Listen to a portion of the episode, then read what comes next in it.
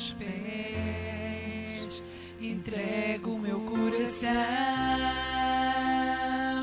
a teus pés, entrego o que sou. Este é o lugar da minha intimidade,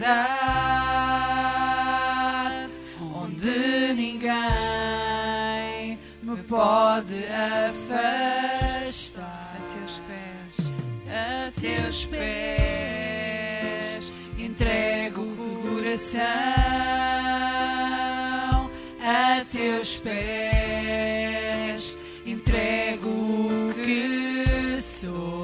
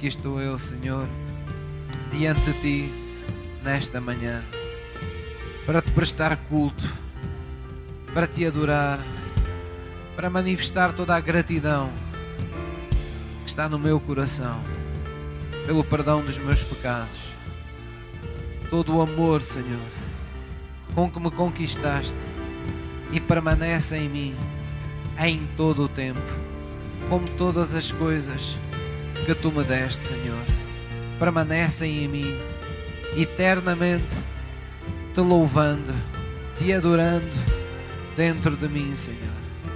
É com a tua alegria, é com a tua paz, é com o teu amor, é com a tua cura, é com a tua força, é com o teu entendimento pela fé que eu te adoro nesta manhã que eu exalto o teu nome e que eu me renda a teus pés, sabendo que esse é o melhor lugar, que essa é a melhor parte que nunca me será tirada ao estar diante de ti, pois tu és a fonte de todo o meu viver, de tudo o que de bom acontece em minha vida. Vem reinar, Senhor. Vem mais uma vez manifestar o teu domínio soberano sobre a minha vida em amor, em graça, em misericórdia. Vem tomar-me nos teus braços, Deus, e renovar as minhas forças, fazer com que em ti eu possa todas as coisas e eu alcance todas as vitórias que me preparaste em teu nome em minha vida. Vem aplanar o meu caminho, vem ajudar-me a reconhecer os meus erros, vem ajudar-me a reconhecer tudo aquilo que deve ser alvo de arrependimento em meu coração. E eu te darei a honra, o poder e a glória, porque aos teus pés, Senhor, todas as coisas acontecem de bom em minha vida. Em o nome de Jesus. Em o nome de Jesus. Oh, aleluia, Jesus. Oh, louva a Deus com as suas próprias palavras. Agradeça a Deus as coisas que Deus lhe tem feito, os caminhos que tem aberto, as circunstâncias que tem mudado em sua vida, a cura que tem trazido, as transformações que tem trazido ao seu coração. Louve-o nesta hora com as suas palavras. Deus que é Pai quer ouvir a sinceridade do seu coração, a sinceridade dos seus filhos, o verdadeiro amor, o verdadeiro desejo de estar na sua presença. Oh, aleluia, Jesus. Não há melhor lugar do que estar a teus pés. Não há lugar mais elevado. Não há lugar mais honroso. Nada é comparável nesta terra que possamos conquistar a estar diante de ti, Deus. A poder estar na tua presença. Oh, aleluia, Jesus.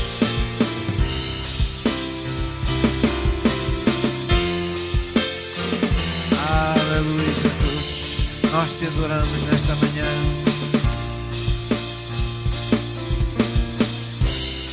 Oh, obrigado, Pai. Obrigado, Pai Santo. Obrigado pelo preço que foi pago naquela cruz para que nós pudéssemos ter acesso de novo à tua presença. Obrigado, Deus, porque a tua palavra declara que não há mais condenação para aqueles que agora estão em Cristo cujos pecados foram perdoados, que pelo mérito de Cristo podem estar diante de Ti como se nunca houvessem pecado, como se nunca cometessem qualquer erro, como se pudessem ser elegíveis para receber todas as coisas que Tu já nos preparaste em Cristo Jesus. Obrigado, Deus, por essa graça. É segundo essa graça que a nós opera pelo Teu Espírito Santo neste lugar, Senhor. Que eu te agradeço por todos os enfermos que estarão sendo curados no decorrer deste culto, por todas as vidas que estarão sendo transformadas, por todos os corações que estarão recebendo resposta, por todos aqueles que estarão sendo alimentados em sua fé, para que em sua fé possam, possam conquistar proezas, possam conquistar os seus limites possam superar as suas dificuldades pessoais. pois a tua vida veio, veio para ficar e de forma abundante. E nós te damos graças por isso nesta manhã, em nome de Jesus. Glória a Jesus. Antes de sentar, diga à pessoa que está ao seu lado: não te esqueças que tens um Deus grande, maior que qualquer problema, maior que qualquer tristeza, capaz de satisfazer o mais íntimo dos teus sonhos. Amém. Glória a Jesus. Muito bom dia, irmãos. Muito bom dia a todos. Vamos nos sentar, por favor. Glória a Deus por este dia em que parece que começou a primavera, não é? parece que hoje começou a primavera e com chuva, mas ainda bem que a chuva veio porque ela faz falta. Toda a gente está alegre. Se não estiver alegre, não tem problema. Vai ficar de certeza no decorrer deste, deste culto. Amém? Ora, eu queria pedir a todos vocês que abrissem as vossas Bíblias em João 13, versículo 17, enquanto o louvor desce e, também se senta e nos acompanha na palavra de hoje.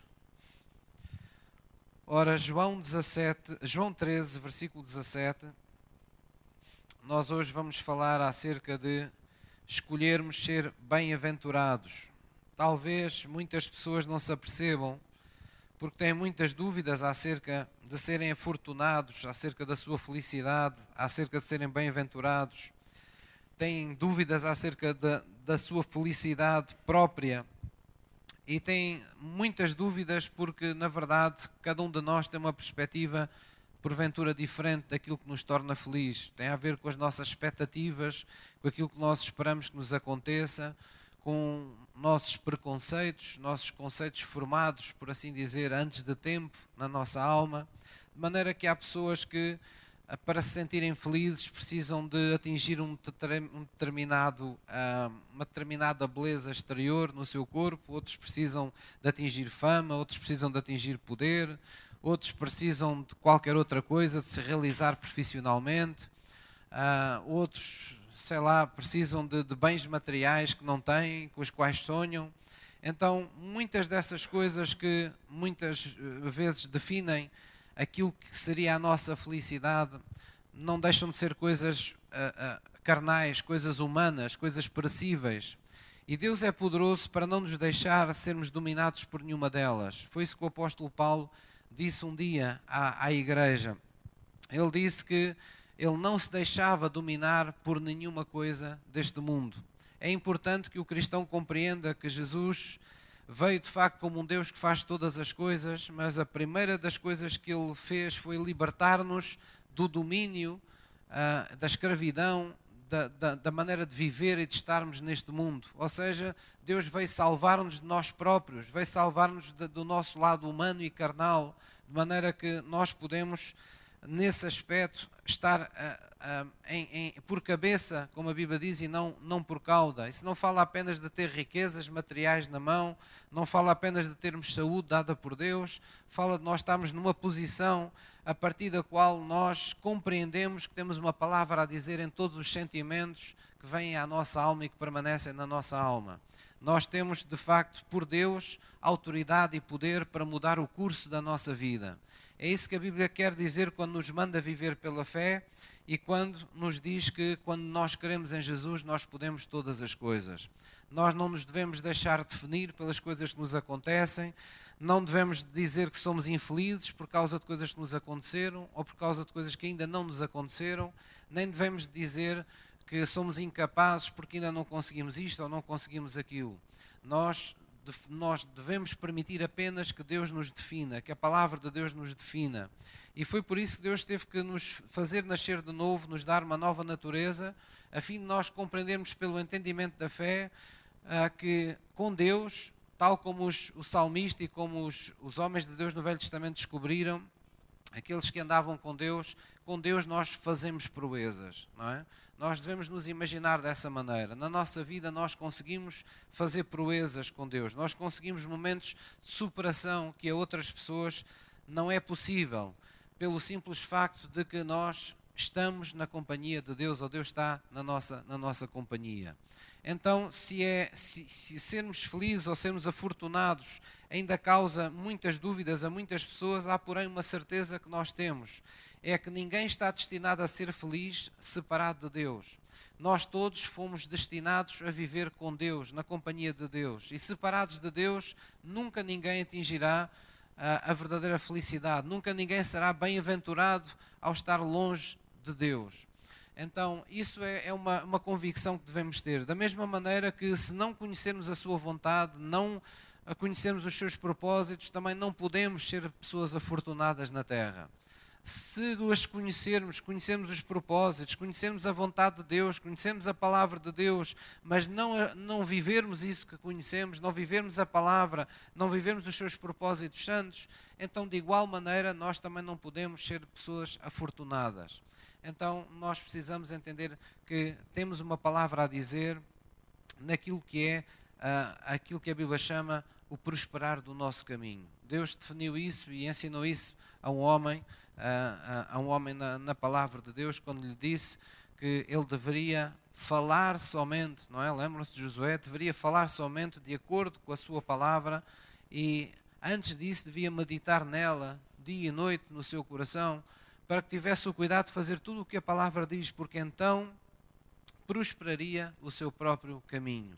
Então Deus nos dá as ferramentas para nós não ficarmos refém das coisas que nos acontecem, não ficarmos refém das circunstâncias desta vida, mas podermos definir aquilo que vai prosperar o nosso, o nosso caminho. Então, é assim que nós podemos definir também a nossa, a nossa condição espiritual em Cristo, como quando dizemos que somos mais que vencedores ou que somos uh, reis em Cristo Jesus. Esse reinar não fala de não termos problemas, não fala de não enfrentarmos fases e momentos difíceis na nossa vida, fala de que os reis uh, têm autoridade para estabelecer o seu domínio. E nós temos esse, essa autoridade para que toda a boa vontade de Deus possa ser feita em nossa, em nossa vida. Amém? Então, muitas das vezes nós acabamos por não ser afortunados ou ser infelizes em causa própria ou, ou, por, ou por vontade própria, por decisões próprias. Por exemplo, por vezes decidimos não perdoar. Quando eu digo decidimos, não quer dizer que sou eu, mas estou a dizer nós humanos, nós seres humanos, muitas vezes decidimos não perdoar uh, e isso nos causa grande infelicidade, porque às vezes não, as pessoas não perdoam uh, as pessoas que mais amam por uma questão de orgulho, por não dar uh, parte fraca.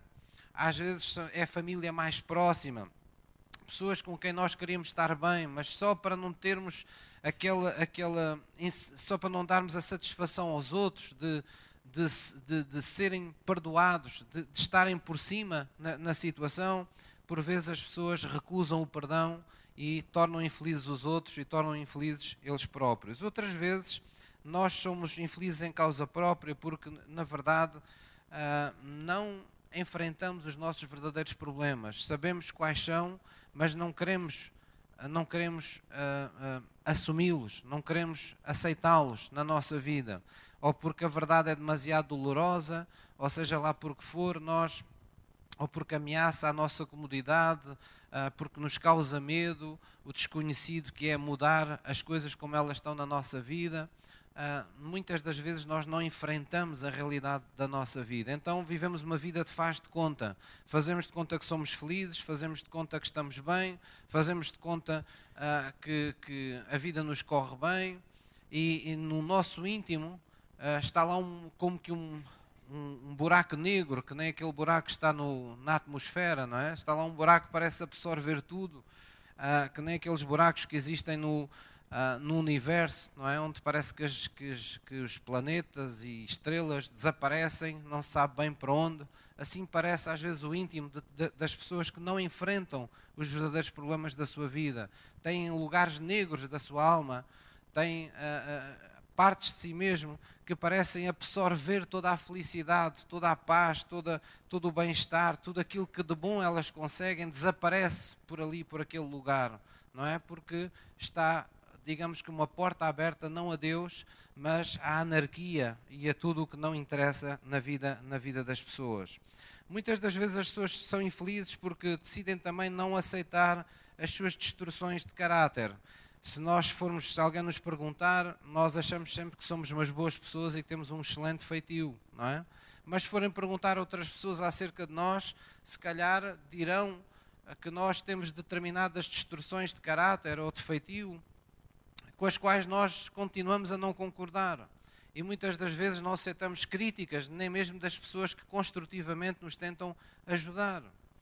Há, um, há uma, uma, expressão popular que nós costumamos dizer é, que é não há, não há fumo sem fogo, não é? Se há algum fumo, há algum fogo. Pode não ser muito grande, mas algum fogo tem que haver para haver fumo. E, e assim parece às vezes a, a, o nosso caráter e a nossa, a nossa alma. Por vezes nós temos fumo na nosso, no nosso caráter, mas não queremos assumir que haja algum tipo de fogo. Queremos escondê-lo, queremos abafá-lo, queremos fazer de conta que, que, que não há lá fogueira nenhuma. Então, essas são atitudes que de facto comprometem a nossa, a nossa, a nossa felicidade pessoal. Sabemos também muitas vezes qual é a vontade de Deus e o que Deus diz, mas tantas e tantas vezes até mesmo o cristão escolhe fazer a sua própria vontade, escolhe, uh, por assim dizer, fazer aquilo que lhe parece melhor. E a Bíblia diz claramente que, que sempre tomamos essa, essa decisão, uh, nós nos amaldiçoamos a nós próprios. Deus não, tem, não quer nos amaldiçoar, mas a Bíblia diz que se nós confiarmos no braço da nossa carne, a maldição estará à nossa espera. Mas se confiarmos em Deus, então teremos graça. Porquê? Porque é uma palavra de um Deus que nós estamos confiando a nossa vida e Ele vela sobre essa palavra em todas as circunstâncias para, uh, para a cumprir. Amém? Da mesma maneira, também, muitas vezes nós decidimos escolher na, na vida aquilo que nós chamamos do caminho mais fácil. Às vezes é uma atitude que as pessoas têm perante a vida. Muitas vezes sabemos o, o, que temos que fazer em diferentes áreas da nossa vida, mas ficamos sempre medindo o que é que é mais fácil fazer, o que é que nos custa menos, o que é que dá menos trabalho. E essa atitude muitas vezes não é logo, mas a médio e longo prazo na vida nos leva à infelicidade. Porque nós não devemos ter como parâmetro de referência o que é mais fácil, nem o que é mais rápido, mas aquilo que é mais reto aos olhos de Deus aquilo que está correto, aquilo que deve ser a, a, a escolha, aquilo que deve ser o caminho que devemos trilhar. E, e, uma vez convictos disso, nós devemos estar dispostos a tudo, a todos os sacrifícios. Não é ficarmos olhando qual é o caminho que exige menos sacrifícios. Porque quando assim o fazemos, certamente nunca permitiremos aquelas mudanças que são necessárias à nossa vida e que nos escondem o melhor da nossa vida. Nós temos que perceber que Deus nos leva numa caminhada que promete que é de graça em graça e de glória em glória. Quer dizer, é, parece que é, qualquer, é como subir uma escada com Deus. Há, um, há, há, há na, na, no plano de Deus como que uma, uma visão crescente da nossa vida. É a tal luz da aurora que se vai levantando até ser um dia perfeito. Isso significa que Deus tem a cada dia que passa, a cada semana, a cada mês, coisas melhores para a nossa vida que nós ainda não experimentamos. Só que nós nos esquecemos que para lá chegarmos, para as atingirmos, nós temos que deixar que Ele opere todas as mudanças que Ele considera necessárias no nosso caráter, na nossa vida, na nossa agenda, nas nossas prioridades. E por vezes aí é que nós comprometemos o nosso caminho de glória. Por vezes aí é que nós comprometemos o nosso caminho de felicidade. Então, aqui nesta passagem, nós somos, somos ensinados por Deus e Deus nos revela como é que nós podemos nos tornar afortunados? Em João, João 13, 17, já encontraram? Fiquei com a minha Bíblia aqui um bocadinho a meio, deixa lá ver se chego lá agora. João 13, 17, todos nós nos lembramos das bem-aventuranças, não é? Onde Jesus diz: Bem-aventurados os pobres de espírito, bem-aventurados os que choram, os que têm fome e sede de justiça e muitas vezes ficamos por ali, mas a palavra diz-nos mais. A palavra diz-nos como é que nos podemos tornar bem-aventurados.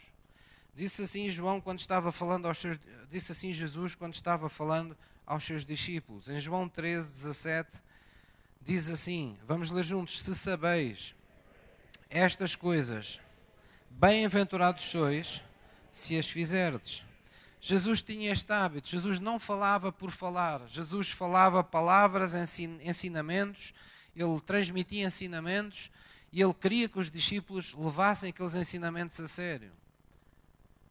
Ele pregava para as multidões, mas depois, como que voltava a pregar para os seus discípulos as mesmas coisas de uma forma ainda mais, mais íntima, de uma forma mais revelada. E Jesus dizia: Vocês querem ser bem-aventurados? Vocês querem ser bem-sucedidos? Vocês querem ser afortunados? Então comecem a fazer estas coisas que eu vos ensino temos que nos lembrar que este mesmo Jesus que nos trouxe vida, veio com a missão de nos trazer vida e vida com abundância. Foi o mesmo Jesus que, antes de partir desta terra, disse à sua igreja: ensinem toda a gente neste mundo, até aos confins da terra, ensinem-lhes todas as coisas que eu vos tenho ensinado. É como se Jesus quisesse dizer: é preciso que as pessoas conheçam a minha palavra, que façam o que Deus o Pai diz, para que eles possam ter, ser afortunados, para que eles possam ser bem-sucedidos, para que eles possam alcançar uma felicidade genuína, que não depende das circunstâncias da vida, nem das coisas temporais, mas que permanece, porque depende do eterno e daquilo que esse Deus eterno faz em nossas vidas. Amém? Então, esta é normalmente a parte mais esquecida. Ele diz: Se sabeis estas coisas, bem-aventurados sois se as fizerdes se eu vos fosse perguntar aqui, vocês sabem qual é a doutrina da fé, por exemplo, o que é a oração da fé? Ah, sim, pastor, até lhe consigo dizer uma série de passos, desde muito cedo eu, eu fixei. E eu pergunto, quantas vezes, quando nós precisamos de alguma coisa, fazemos isso? Se eu vos perguntar a doutrina sobre oração no Espírito, ah, sim, pastor, oração em línguas, muito importante, dá-nos edificação, dá-nos poder de Deus, dá-nos sensibilidade no espírito. Pois é, e eu pergunto: quantos de nós é que oramos em línguas quando a isso não somos obrigados? Ou não somos por ninguém conduzidos? Quantas vezes nós sabemos o que é que Deus diz para cada área da nossa vida, para a nossa vida familiar, para a nossa saúde, para a nossa vida profissional, para a, para a forma como temos que lidar com o bem e com o mal na nossa vida? Para o cuidado que temos que ter com as pequenas raposinhas na nossa vida, que estragam a nossa vinha, estragam a nossa, o nosso tempo de, de fruto, de colheita na nossa vida. Aquelas coisas que aparecem imediatamente antes de grandes bênçãos que nos estavam preparadas nos serem reveladas na nossa vida. E nós ficamos, porquê é que isto não aconteceu? Porquê é que aquilo não aconteceu? E às vezes a Bíblia tem lá tudo. Às vezes são as pequenas raposinhas, são as coisas que nós continuamos a não ligar, a não dar importância ao longo de uma vida e que Deus reprova. Então, quantas coisas nós sabemos de diferentes áreas que são da vontade de Deus e nós, como que assobiando para o lado, sem querer, ou querendo, ou não querendo pensar nisso, acabamos fazendo as coisas do, da forma que nos é mais cómoda, desprezando o que está escrito.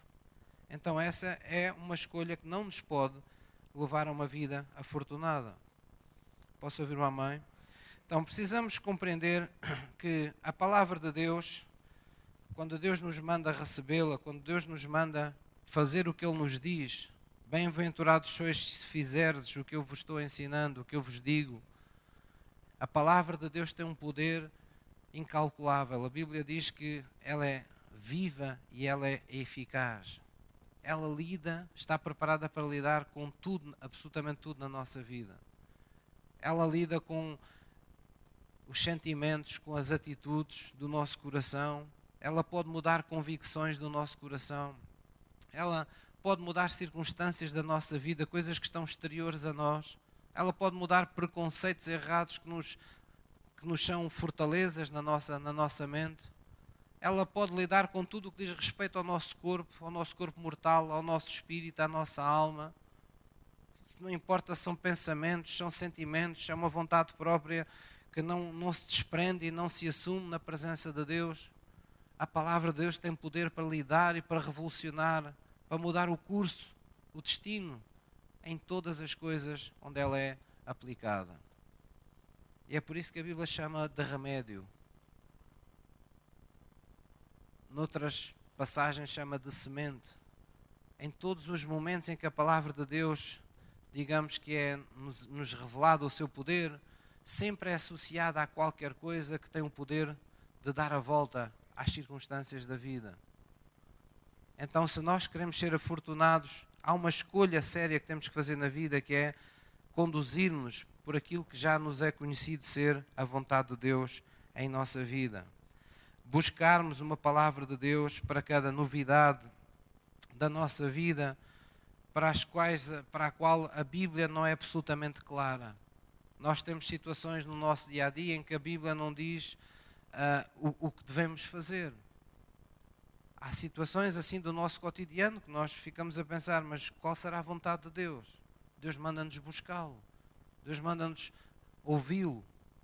Então nós temos que ir à Sua presença com o objetivo, com o intuito de receber uma palavra, de receber uma certeza, receber uma convicção, receber qualquer coisa que nós fiquemos absolutamente convictos no nosso espírito que foi o Espírito de Deus que nos ministrou. Foi Deus que quis que nós recebêssemos aquilo. Porque quando assim é, nós temos onde nos agarrar.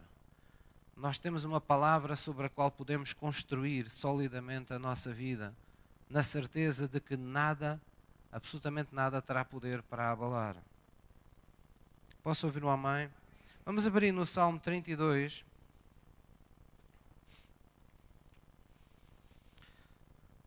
Uma das coisas que nem sempre nós pensamos é que nós somos de facto, escolhemos ser afortunados, escolhemos ser bem-aventurados, escolhemos o caminho da felicidade quando escolhemos viver o caminho do perdão.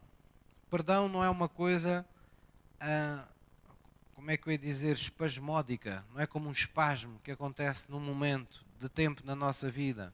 O perdão é uma doutrina no qual, na qual nós temos que viver sempre.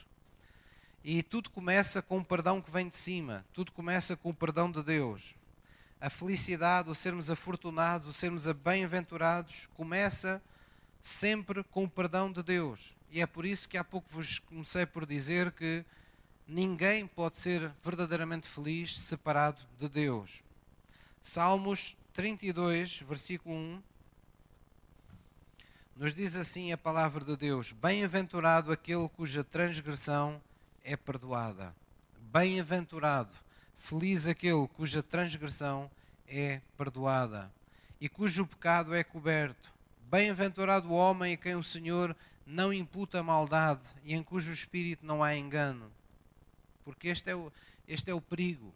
Quando nós não temos pecados perdoados, ou quando nós temos pecado na nossa vida, há engano na nossa vida.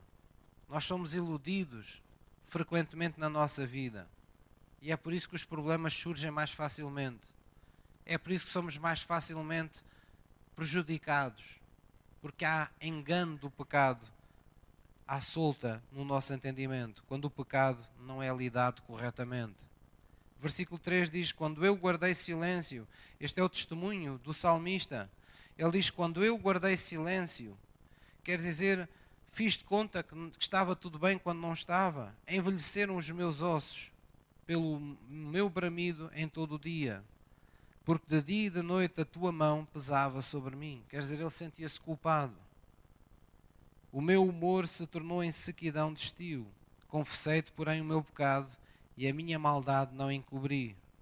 Dizia eu: Confessarei ao Senhor as minhas transgressões e tu perdoaste a maldade do meu pecado. Por isso, todo aquele que é santo orará a ti. Há tempo de te poder achar. Até no transbordar de muitas águas, estas não lhe chegarão. Vamos ler juntos: Tu és o lugar em que me escondo. Tu me preservas da angústia. Tu me cinges de alegres cantos de livramento. Amém?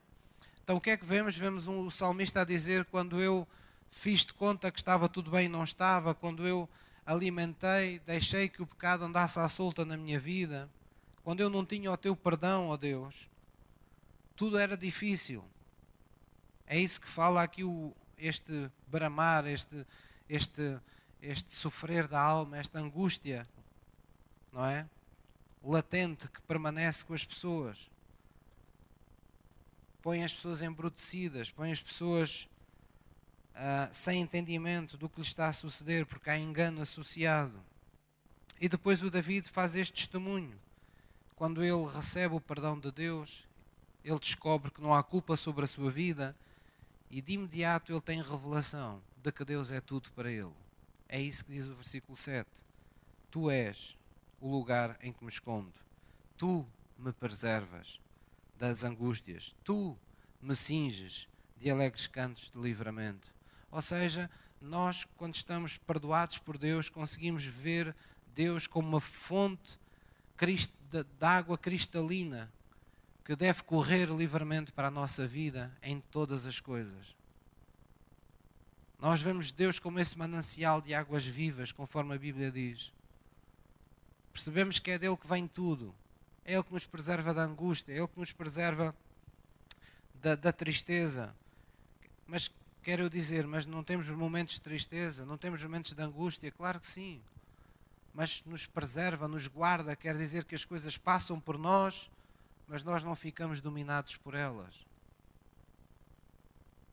Nós temos perdas significativas na nossa vida, mas essas perdas não nos arrastam com elas. Nós temos memórias dolorosas que Deus sara para que nós não sejamos arrastados com, as, com, com a dor das nossas memórias. E por, por, por aí adiante. Ou seja, as coisas vêm, mas passam. Porque aquilo que não passa é a sua graça, é a sua misericórdia e é o facto de agora Deus estar diante de nós fazendo todas as coisas. Posso ouvir um amém? Então o apóstolo Paulo disse aos romanos: Feliz é o homem quem Deus não imputa os pecados. Então o perdão dos pecados é, sem dúvida, uma fonte contínua ah, da parte de Deus para nós de felicidade, de bem-estar que nós devemos preservar. Vamos abrir em Mateus 5, versículo 7. Mateus 5, versículo 7. E vamos ver como o perdão está associado ao facto de sermos bem-aventurados. Não apenas o perdão que vem de Deus, mas o facto do perdão permanecer em nossa vida, ao ponto de nós também nós vivermos consistentemente na nossa vida, em nossos relacionamentos, perdoando os outros de tudo aquilo que nos fazem. Isto não é uma doutrina secundária, isto é uma doutrina libertadora de todas as outras. Isto é uma porta, é um cadeado que nós destruímos para que as portas de Deus possam estar continuamente abertas sobre a nossa vida. Mateus 5, versículo 7, nos diz, neste, nesta, neste versículo pequeno mas poderoso, nos diz assim: Bem-aventurados os misericordiosos, afortunados, felizes serão os misericordiosos, porque eles alcançarão misericórdia. Ora, é uma forma de dizer que se nós só seremos bem-sucedidos se a mão de Deus estiver sobre nós. E Deus diz: Tu serás bem-sucedido, tu serás feliz, tu serás afortunado se fores sempre uma pessoa misericórdia. Porquê? Porque Deus nunca deixará de ser a tua fonte em nenhum instante da tua vida. Misericórdia liberta misericórdia. Perdão liberta perdão. Quando nós permitimos que as pessoas nasçam de novo para nós, nós podemos nascer de novo para Deus, no sentido em que Deus pode perdoar-nos os pecados que, que vamos cometendo ao longo de uma vida, sem nunca nos lançar em rosto. Deus nos trata como se nunca o tivéssemos ofendido, como se nunca o tivéssemos magoado. Mas é preciso que nós tenhamos esta mesma atitude. E qual é a felicidade daquele que é misericordioso? É ver os seus adversários se rirem na nossa cara, é ver as pessoas que nós perdoamos uh, gozarem connosco por acharem que somos fracos porque lhes perdoamos e eles ainda parece que ficaram na sua chique espertice. Não. A nossa felicidade vem do Espírito. Quando nós somos misericordiosos, nós somos felizes, nós somos afortunados, primeiro que tudo porque percebemos e experimentamos Deus em nós nós reconhecemos que é Deus em nós que nos permite ser misericordiosos.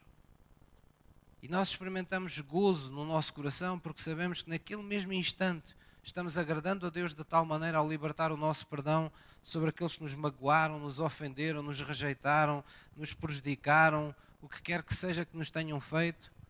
Deus fica tão contente e nós temos essa percepção do contentamento de Deus que percebemos que coisas boas estarão a caminho por causa daquilo que nós acabamos de fazer. Se formos misericordiosos, libertaremos misericórdia. Felicidade está em experimentarmos que Deus está em nós e está em nós sabermos que quando estamos fazendo a Sua vontade, estamos amontoando maravilhas, estamos amontoando testemunhos à nossa frente, no nosso caminho. Coisas nos estão sendo reservadas no nosso caminho. Não é isso que diz Mateus 6,33?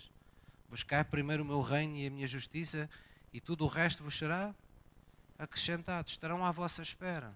Vais precisar de saúde, haverá saúde para ti.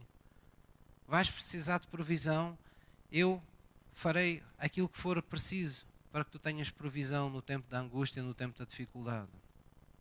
É por isso que a Bíblia diz: os que me temem não mendigarão o pão.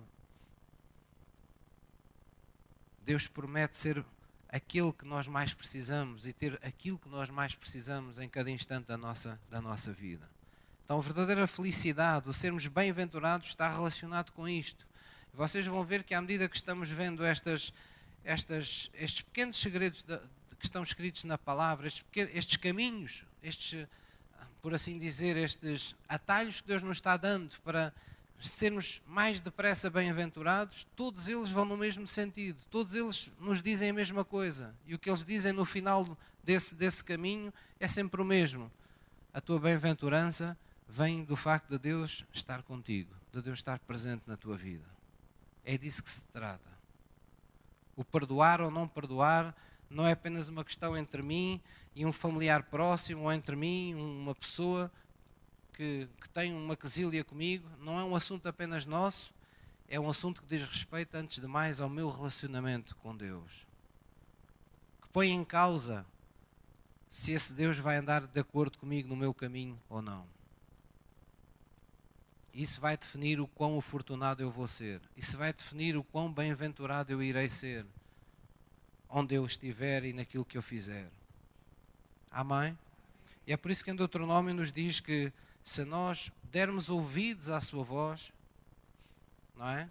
Dermos ouvidos à sua voz para fazer o que ele nos diz, o que é que diz lá logo a seguir? Ele mandará que as suas bênçãos nos alcancem. A forma como está dito é para nós percebermos que elas não virão pelo nosso trabalho, não virão pelo nosso esforço pessoal.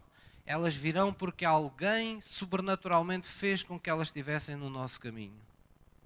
Deus mandará que a bênção esteja conosco nos nossos celeiros, em toda a obra das nossas mãos. Seremos benditos ao entrar, benditos ao sair da nossa casa. Não importa se estamos no campo, se estamos na cidade, se estamos num lugar onde a economia parece melhor, onde parece que há melhores condições aos olhos de todos, não importa onde estivermos, seremos bem-aventurados. Podemos estar rodeados de uma enorme crise, podemos estar rodeados de uma enorme inflação, podemos estar a, a, a, envolvidos ao redor numa terra como Isaac, onde não viu, onde havia fome em toda a terra, onde havia uma crise de colheitas seguidas umas atrás das outras, secas atrás de secas consecutivas. As pessoas já nem lançavam semente ao sol porque não havia umidade no solo, pouca semente que havia. As pessoas comiam os seus últimos pães, comiam as suas últimas refeições e esperavam que a morte viesse. E ali mesmo Deus disse a Isaac: Isaac, peregrina nesta terra, porque eu estou contigo. Aquilo que semeares nesta terra traz a 100%, porque sou eu que te abençoo sou eu que te torno bem-aventurado. É isso que nós cristãos temos que ser capazes de ver. Aqueles que têm patrões, aqueles que têm uma empresa, aqueles que são empregados de alguém, aqueles que olham para as pessoas que pela mão das quais virá um salário, virá um rendimento, e vocês olham para essas pessoas e veem que muitas delas por vezes não têm o caráter, não são pessoas de caráter, não são pessoas às vezes até de bem aos vossos olhos veem que não são pessoas confiáveis, vocês têm que levantar os olhos um bocadinho mais acima e perceber que por detrás dessas pessoas há um Deus que ordena que essas coisas cheguem à vossa mão. Porque vocês são bem-aventurados pelo facto de terem Deus em vossa vida, por viverem debaixo do seu perdão, por viverem debaixo da sua graça. Amém? Vamos abrir em Salmos 34. Vamos ver também que nós alcançamos essa essa bem-aventurança, essa felicidade, sempre que temos a, a, capacidade de nos refugiarmos em Deus e de confiarmos genuinamente em Deus. Não é de ficarmos desesperados em Deus. Não é? Então, irmão, tá, já entregou isso a Deus? Já, já, já, já, já, já.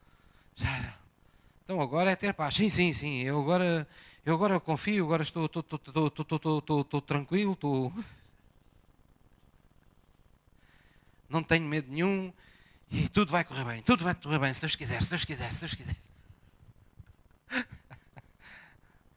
Isso não é paz nenhuma, não é? Isso é uma aflição.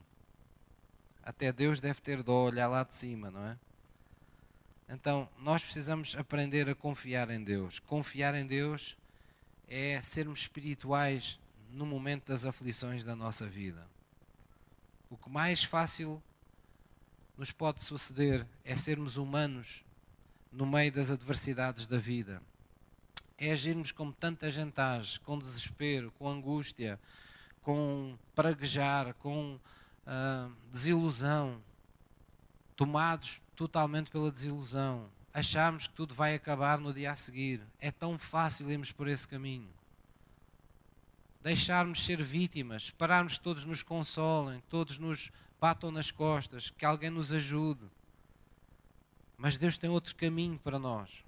Salmos 34, versículo 8 nos diz assim: Diga comigo, provai e vede que o Senhor é bom. Bem-aventurado o homem que nele confia. Temei ao Senhor, vós os seus santos, pois nada falta aos que o temem. Amém? Eu, aqueles que não, não conhecem, eu aconselho a lerem em casa com devagarinho e até orarem sobre este salmo, que está cheio de promessas fantásticas da parte de Deus.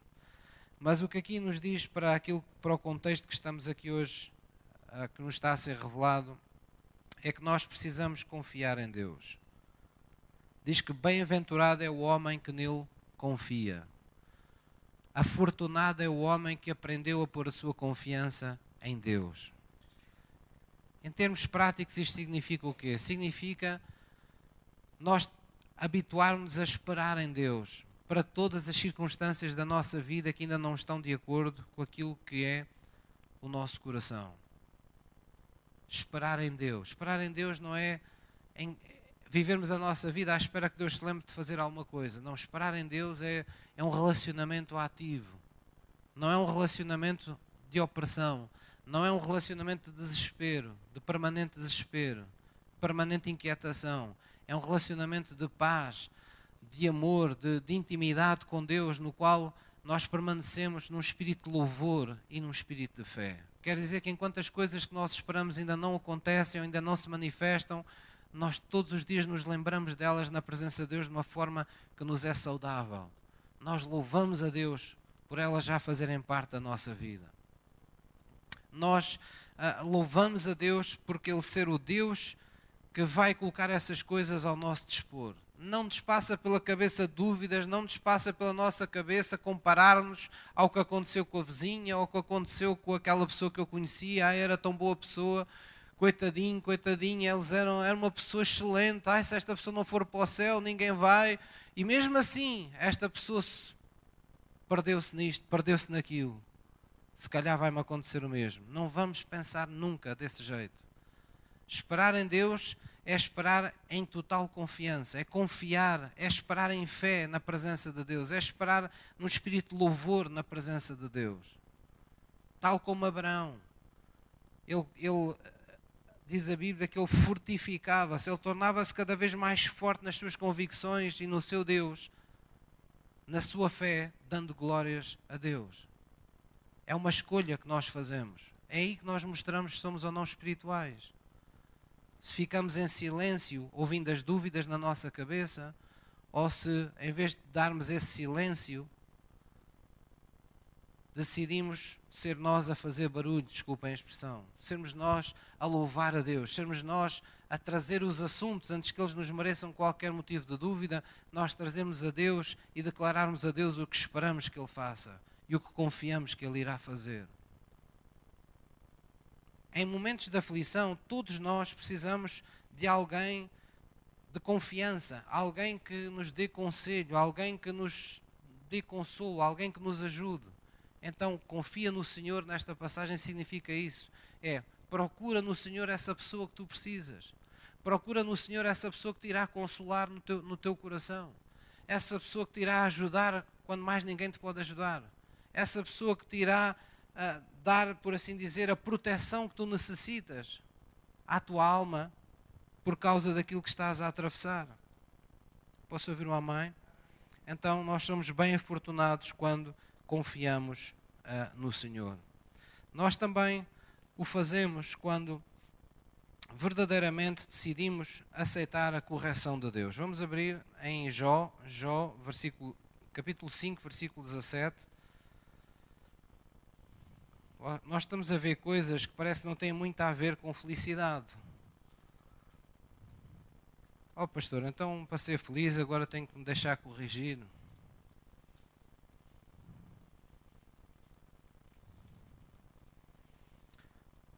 Mas estamos a falar de, de, algo sobrenatural que acontece na vida do crente. Nós temos que perceber que tudo isto faz parte da vontade de Deus na nossa vida. A Bíblia tem um recado incessante, quer no Velho, quer no Novo Testamento, que é de que nos comportemos como filhos para, para Deus e não como bastardos. A Bíblia diz: o bastardo não reconhece, não é? É aquele que não reconhece quem é o seu pai, então não aceita a sua correção. A Bíblia diz que nós nos, não aceitamos a correção de Deus, então não estamos a ser filhos de Deus, porque os filhos de Deus deixam-se guiar pelo Espírito de Deus. É isso que diz lá em Romanos. Jó 5, versículo 17.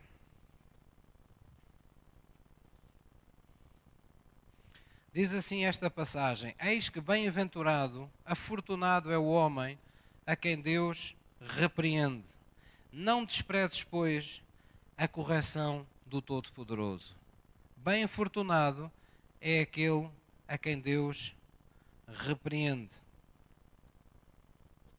Depois, nos versículos seguintes, há uma sucessão de coisas, ah, de coisas más que nos podem suceder e mostra como Deus tem sempre resposta para elas. Eis que bem-aventurado é o homem quem Deus repreende. Não desprezes, pois, a correção do Todo-Poderoso. Feliz é aquele que Deus repreende. Eu um dia, na minha caminhada com Cristo, fiquei, fiquei angustiado porque fui alvo de uma, de uma determinada correção e há momentos em que nós somos corrigidos e que nos dói e ficamos a pensar que injustiça, não é? Porque ficamos a, a ponderar as coisas boas que fazemos e, e, achamos sempre que a pessoa que nos está a corrigir não, não está ah, na plenitude de todas as coisas boas que nós estamos a fazer. Mas isso são os nossos sentimentos a falar, porque na verdade, numa coisa não tem nada a ver com a outra. O bem que fazemos não pode pagar pelo mal que fazemos. Se há mal, tem que ser corrigido.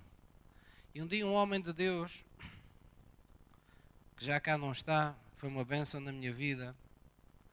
Ele disse uma coisa: João, nunca fiques triste por alguém te corrigir. Fica antes triste se alguma vez te desprezarem. E aquilo deixou-me a pensar. Há pessoas que nunca têm ninguém que os corrija. Porque são desprezados ninguém se lembra deles.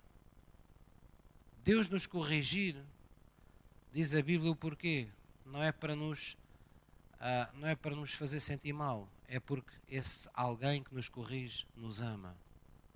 O amor deseja a correção, porque o amor sabe que a correção é necessária para o bem que se espera que aconteça, que está por vir. É assim dos pais com os filhos. Quando os pais têm. Há pais que não ligam. Vêm os filhos em um caminho errando. Olha, é isso que tu queres. Pronto. Está tudo bem. Isso não é amor. Amor é por vezes ficar com o ónus da correção, mas saber que ao corrigir estamos a preparar alguém para muitas alegrias mais à frente. Deus pensa exatamente o mesmo acerca de nós. Você acha que só nós é que ficamos tristes quando as coisas não nos correm bem? O nosso Pai que está no céu se entristece quando o nosso coração se entristece. Ele fica triste quando nós não estamos felizes. De onde é que acham que veio a doutrina do chorai com os que choram e alegrai com os que se alegram? Veio do coração desse Deus. Porque Ele é assim. Ele é aquele Deus que deixa 99 ovelhas e vai em busca daquela que se havia perdido. Porque Ele pensa em cada uma das suas ovelhas. Deus pensa em cada um dos seus filhos. Deus pensa em cada um de nós. Deus sofre quando nós não estamos a, a fruir de tudo aquilo que Ele nos preparou. Ainda para mais, Ele pagou um preço tão alto na cruz. Que desperdício nós não podermos fruir das coisas boas que Ele nos preparou quando alguém pagou com a sua própria vida o preço de que essas bênçãos fossem reais na nossa vida. Bem-aventurado é o homem a quem Deus repreende. Não desprezes, pois, a correção do Todo-Poderoso. Amém? Por último, vamos abrir em Mateus 24. Vou pedir ao louvor que suba. Mateus 24, 45. E nós vamos ver que somos também bem-aventurados quando decidimos servir a Deus de uma forma humilde e com uma forma humilde e com fidelidade, de forma fiel. Mateus 24, versículo 45. Pastor, o que é que servir a Deus tem a ver com as minhas tristezas? Tem tudo a ver. E já vamos ver como. Versículo 45 disse Jesus: Quem é, pois, o servo fiel e prudente que o seu Senhor constituiu sobre a sua casa para dar o sustento a seu tempo? Bem-aventurado, afortunado é aquele servo que o seu Senhor, quando vier, achar servindo assim. Nós somos afortunados quando podemos dizer que servimos a Deus. Servir a Deus não é assim uma coisa que a gente tem na cabeça, ah, eu sou um servo de Deus. Não, servir a Deus tem um lado prático. Jesus foi o exemplo de um servo de Deus. E desde o princípio, Jesus não nos enganou acerca do que era ser um servo de Deus. Assim que ele chegou, ele falou de como agiam os príncipes deste mundo, como tinham pessoas debaixo da sua autoridade, como eles dominavam sobre eles. E Jesus foi claro e disse: Eu não sou assim. Não é assim que Deus quer. Eu não vim para ser servido, eu vim para servir por amor de muitos. Eu vim para me dar às pessoas. Então, se alguém quisesse saber o que é servir a Deus, não tem a ver com o obedecer estritamente ao que homens de Deus nos pedem para fazer. Claro que isso também é importante, faz parte de edificar a obra, mas servir a Deus fala de uma disponibilidade permanente no nosso coração para servir o próximo, para estar ao serviço da felicidade dos outros, para podermos sacrificar o que for necessário e quando for necessário para nós podermos nos doar de alguma maneira para o bem de outras pessoas. Muitos pais sentem essa felicidade, não é? De poder uh, sentir uma felicidade superior àquela que eles experimentaram enquanto eram novos, enquanto tinham a sua vida apenas por sua conta. Eles agora têm uma felicidade mais profunda, mais íntima, mais forte no coração. Que felicidade é essa? é poder ver os seus filhos felizes. A felicidade dos filhos traz uma felicidade ao coração dos pais muito superior àquilo que foram as benfeitorias que esses pais fizeram, as conquistas que esses pais tiveram. Porquê? Porque num processo natural de uma família, os pais servem os filhos com amor, ministram a sua vida aos filhos. A partir de uma determinada fase da sua vida, inclusivamente, eles começam a pensar no seu futuro e começam a pensar como é que podem projetar um melhor caminho, um caminho mais facilitado para os seus filhos. Isso nos enche de realização pessoal. Isso faz dos pais pessoas mais felizes, mais afortunadas. é esse sentimento semelhante que nós temos enquanto servos de Deus. Quando você compreende que ao servir os outros, a sua vida se está misturando com a vida das outras pessoas, então você percebe que as felicidades dos outros, as alegrias dos outros, tornam-se também automaticamente as suas alegrias. Você olha por uma pessoa a quem investiu tempo, ensinando-lhe as Escrituras, ou uma pessoa com quem você perdeu dias e horas e noites e sacrificou momentos da sua vida orando por ela porque passou fases difíceis da sua vida, mas hoje vê essas pessoas sendo capazes elas próprias de fazer o mesmo com outros ou tendo a sua vida estabilizada e você pode dizer para si mesmo: Eu sou participante da alegria destas pessoas. Eu faço parte das conquistas, de cada conquista que elas tiveram. Eu dei o meu contributo para que a vida desta pessoa fosse melhor ou chegasse onde chegou. É nesse sentido que a alegria de Deus, ou felicidade mais profunda do Espírito, esse gozo como fruto que é do Espírito Santo, se manifesta no coração daquele que serve a Deus. Mostra-me pessoas que apenas consomem recursos, que apenas consomem recursos na terra, que apenas consomem promessas e palavra de Deus para seu benefício pessoal, que nunca têm tempo para os outros, que nunca fazem nada pelos outros, eu vos vou mostrar as pessoas mais insatisfeitas e mais infelizes à face da terra. Porque não há bênçãos suficientes para satisfazer pessoas que estão sempre insatisfeitas porque só estão olhando para si mesmas. Não há felicidade nesse caminho. Às vezes as pessoas dizem: Ah, pastora, já há tanto tempo ah, já não sinto aquela alegria que sentia quando era os primeiros tempos do Evangelho. E apetece nós perguntarmos uns aos outros o que é que você fazia nesses tempos. Oh, nesse tempo, oh, pastor, eu saí da igreja e eu parecia que queria salvar o mundo inteiro. E hoje? Oh, pastor, naquele tempo, olha, eu, eu sei lá, eu quando era preciso fazer isto e aquilo, largava tudo, ia a correr, eu fazia isto, eu fazia aquilo, eu é, era, Deus era tudo para mim. E hoje?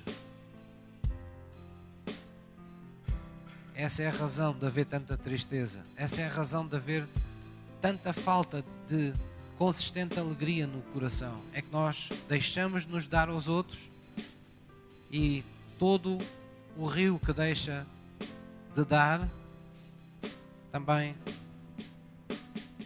as suas águas começam a apodrecer, não é? É, esse, é essa a comparação que nós podemos fazer entre lagoas é?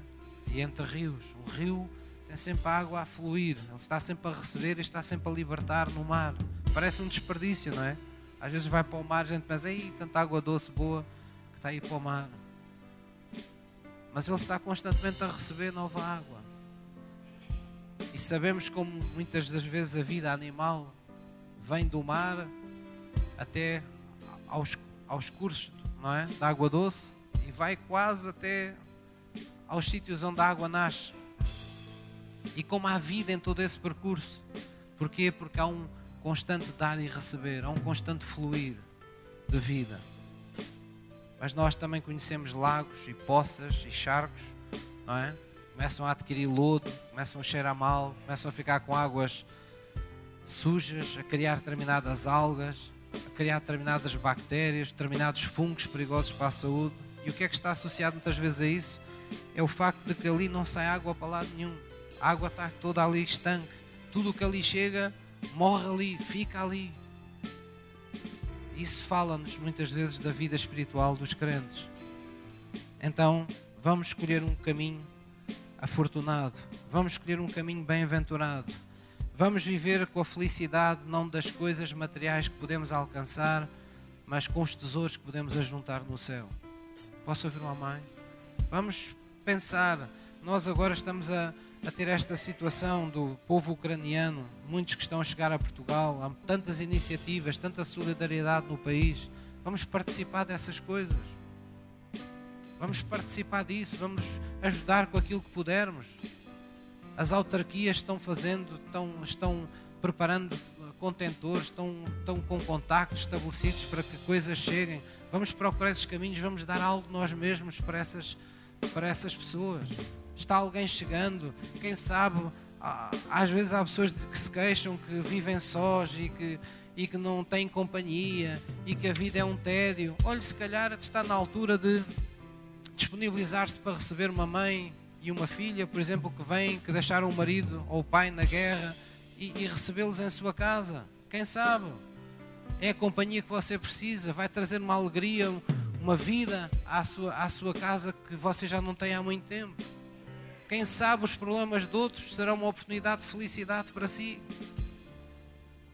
A Bíblia diz que aquele que teve pouco não teve de menos, e aquele que teve muito não teve de mais, mas Deus faz com que através disso se gerem equilíbrios. Mas tudo tem sempre que passar pela vontade de Deus. Tudo tem sempre que falar, passar por aquilo que Deus fala no seu coração. Amém? Vamos ficar de pé. Vamos orar na presença de Deus.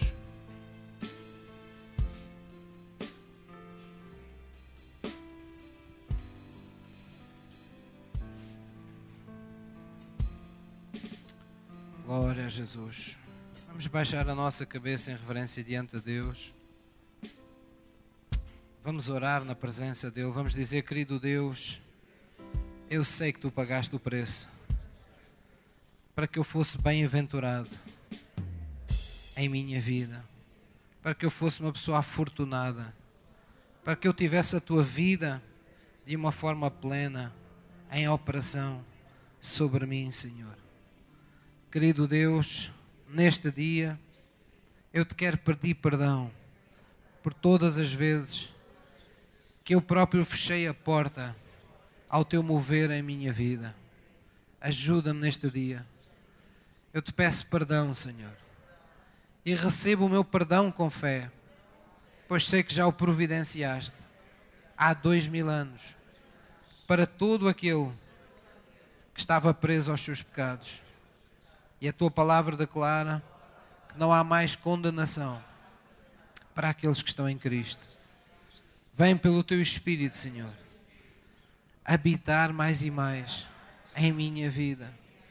Vem-me fazer praticante de todas as tuas promessas, de todos os teus mandamentos, de toda a palavra que tens revelado e falado ao meu coração. Traz o teu temor santo ao meu coração. Faz-me andar, Senhor, guiado pelo teu Espírito.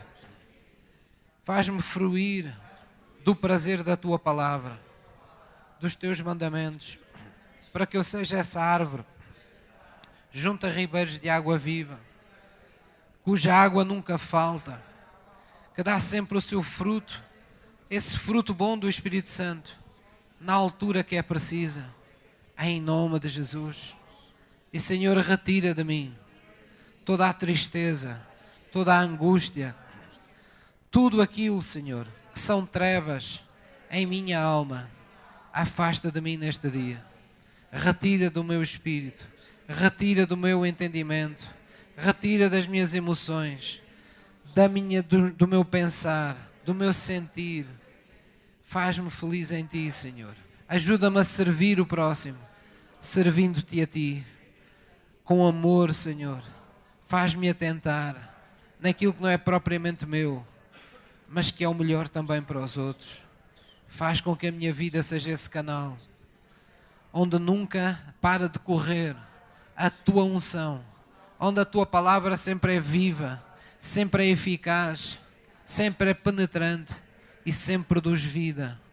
Em teu nome, em nome de Jesus, em nome de Jesus. Vamos adorá-lo todo o nosso coração. Vamos adorar o nosso Deus como forma de regar esta nossa semente que nós plantamos hoje. Vamos declarar a nossa total confiança nele. Vamos adorá-lo. Vamos nos lembrar que quando Ele está presente em nós e nós estamos nele, conforme Jesus disse, o que falarmos, o que pedirmos, não será um acaso, será algo agraciado por Deus. Se pedirmos alguma coisa em Seu nome, por causa da Sua vontade, porque queremos estar em sintonia com Ele, Ele diz: Eu farei isso, para que o Pai seja glorificado no Filho, para que a Igreja seja glorificada em mim. Eu farei isso. Oh, há gozo, com promessa, há gozo do Espírito reservado para os filhos de Deus. Vamos tomar posse disso nesta manhã.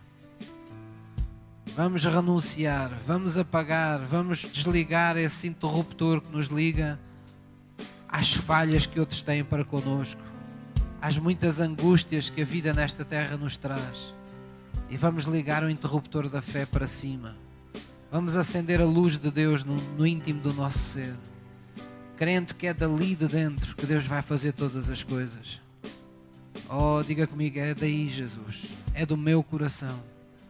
Tu estarás mudando a minha vida, as circunstâncias da minha vida, a minha alma, o meu coração, o meu pensar, o meu sentir, o meu viver.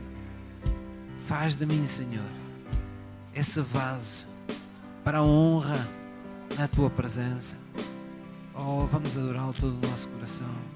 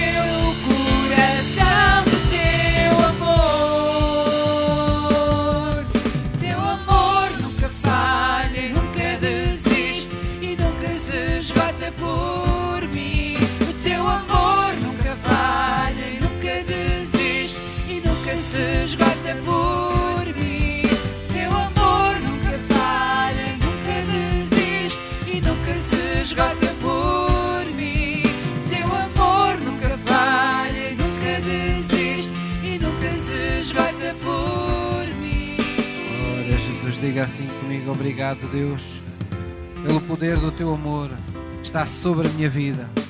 Esse amor que nunca se esgota, que nunca desiste da minha vida, até que eu esteja por cabeça, até que eu esteja na minha terra prometida, até que eu possa estar nesse lugar de onde jamais ninguém me tirará, em tua presença, em toda a eternidade.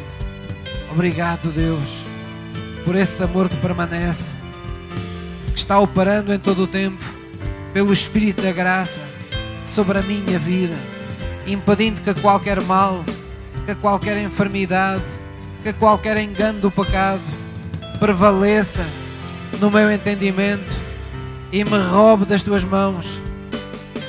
Nada disso é possível, porque tu és o Senhor e as coisas que a ti pertencem não podem ser roubadas, não podem ser tiradas. Eu te louvo por isso, nesta manhã, em nome de Jesus. Em nome de Jesus. Amém. Glória a Deus. Quem é que quer fazer uma confissão de fé? Amém. Então, mesmo com a máscara, mesmo que os irmãos não vejam a sua boca a mexer, mas vão ouvir de certeza, escolha uma pessoa ao seu lado para lhe dizer umas quantas das boas. hã? Eu vou, vou conduzir que é para você não ficar atrapalhado.